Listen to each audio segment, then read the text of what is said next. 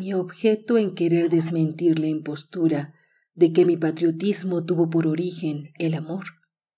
no es otro que el justo deseo de que mi memoria no pase a mis nietos con la fea nota de haber yo sido una atronada que abandoné mi casa por seguir a un amante.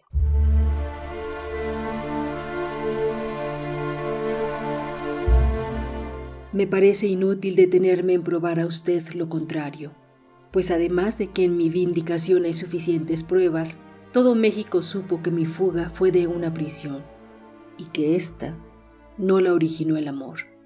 sino el haberme apresado a un correo que mandaba yo a los antiguos patriotas. En la correspondencia interceptada no apareció ninguna carta amatoria y el mismo empeño que tuvo el gobierno español para que yo descubriera a los individuos que escribían con nombres fingidos, prueba bastantemente que mi prisión se originó por un servicio que presté a mi patria.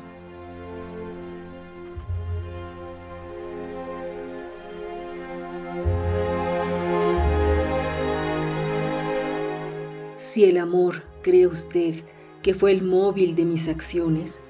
¿Qué conexión pudo haber tenido éste con la firmeza que manifesté, ocultando como debía los nombres de los individuos que escribían por mi conducto, siendo así que ninguno de ellos era mi amante? Confiese usted, señor Alamán, que no solo el amor es el móvil de las acciones de las mujeres, que ellas son capaces de todos los entusiasmos y que los deseos de la gloria y de la libertad de la patria no le son unos sentimientos extraños antes bien suele obrar en ellas con más vigor.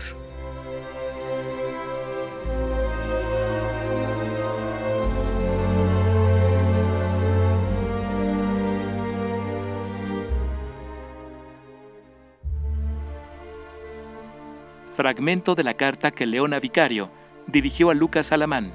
publicada en El Federalista el 2 de abril de 1831.